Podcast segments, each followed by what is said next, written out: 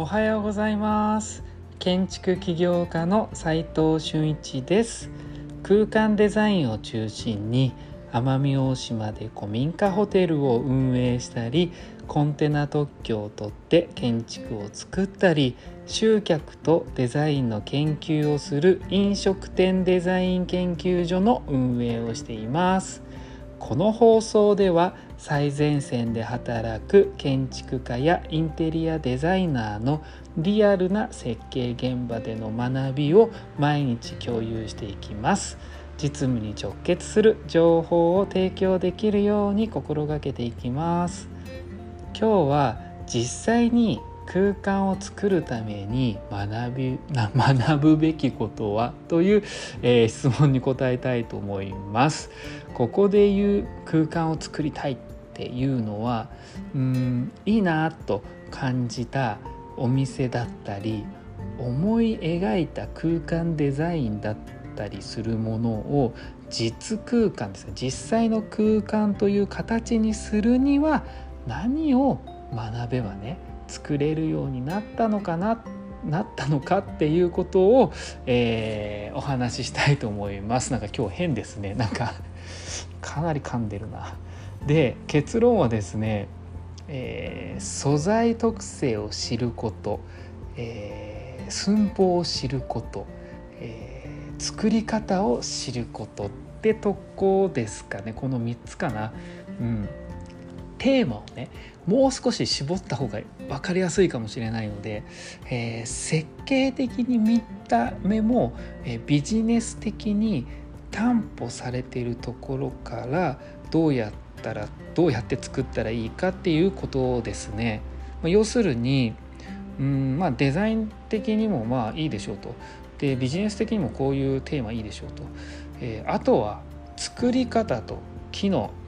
まあ建築でいうここでいう機能っていうのはこう長持ちするとか、えー、使いやすいとか、え、まあ不備が起きないってことですよね。これを持たせる空間を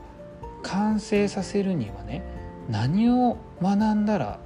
できるのってことなんですけれどもこれってまあ、デザインイメージが固まっていて実施設計に入る時に役立つ学びなんです。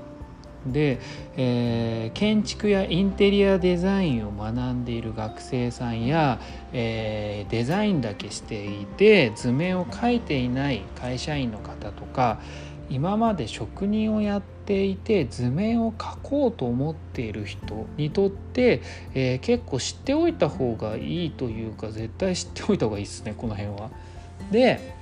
まずは建築素材の特性は知っておいた方がもちろんいいよねと。うんまあ、大工さんとか結構知ってるかもしれませんけど、えー、これね結構多岐にわたるんですよ。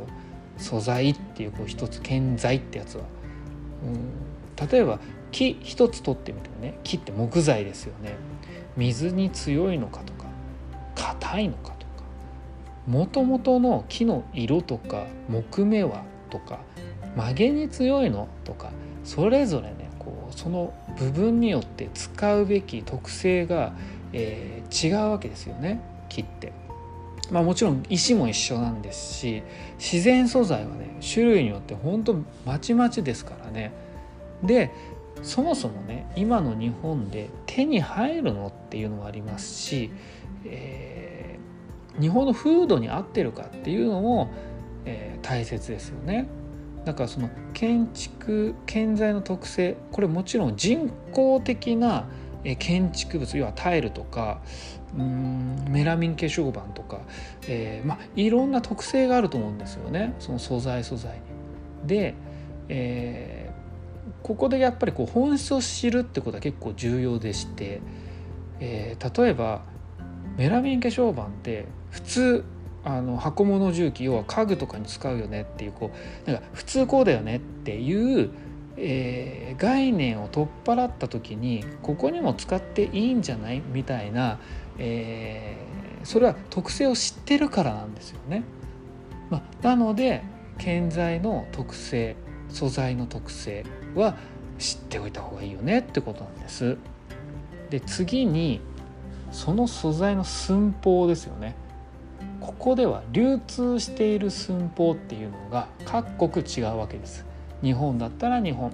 えー、アメリカだったらアメリカ、まあ、フィートとかセンチとかそもそも単位も違いますしねで少なくとも日本ではどのような寸法の建材が出回っているのかそれを把握すべきですよね。その流通量が多ければ価格帯ももちろん安くなりますよね。コスパが良い建材が手に入りやすいですよね。まあ、また木で申し訳ないんですけれども 例がね、えー、それしかちょっと今思いつかないんですけど木であれば大きさ、まあ、何竜兵とか、まあ、竜兵大きさがいくらって相場感があるんですけれども、まあ、そうなると大きければ大きいほど単純にコストが上がるよねってなるんですけれども実際はそんな単純な話じゃなくて流通量ってもう結構こうみんなが使う材料だから安いよねっていうのもあるし、えー、どこから作られてどうやって送られてくるのかっていうその輸入ルートっていうのもあると思いますしあとは個人的なこう例えば僕の取引会社の商社さんから、えー、仕入れたらいくらとか年間こんぐらい発注してるのであなたたちはいくらですねっていうこう仕入れルートとか仕入れ量とかによってももちろんコストは変わってくると思います。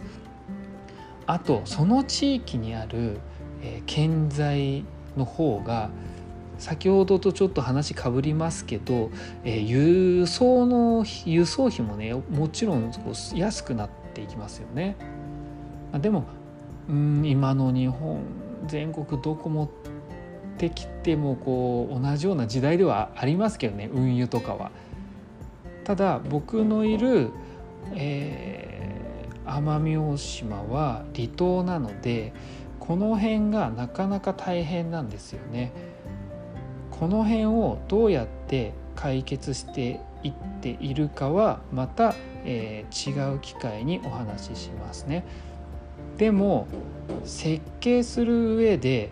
えー、下地材を決めるのはやっぱりこう強度と、えー、コスト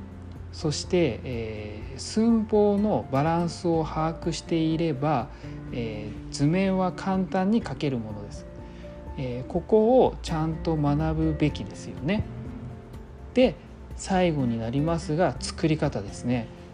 材料の特性を知ってその寸法を知っていたらあとはその組み合わせです。それが作り方ですね。これを学ぶには実際に作っている現場、えー、見た方が、まあ、早いです。建築材料建築現場や、えー、家具の工場に行けばなんとなくわかるはずなんですよね。機械があれば流通している寸法じゃなくても作れるけれども現場では作れないとかいろんなものが見えてきます。コストを抑えてキッチンとかね洗面台を作ろうと思ったらどうしたらいいのかとか宙に浮いているね浮いて見せれるエントランスカウンターをかっこよく作るにはどうしたらいいのかとかその時その時に求められている形状を作り上げるには素材の素材あごめんなさい、えー、素材の特性を知ること、えー、寸法を知ること。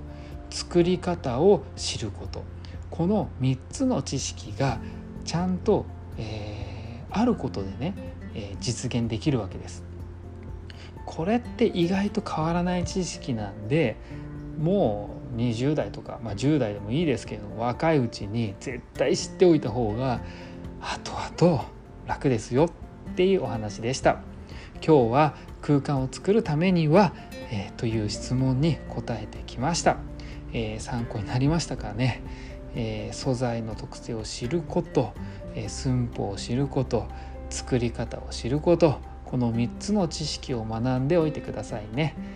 実務で学べるインテリアデザインの学校隠れ家では最前線で働く建築家やインテリアデザイナーのリアルな設計現場での学びを非公開の LINE グループで毎日共有していますまずは LINE のオープンチャットの方の URL を貼っておきますので興味がある方は覗いてみてください。それでは今日しかない大切な時間を全力で楽しみましょう。建築起業家の斉藤俊一でした。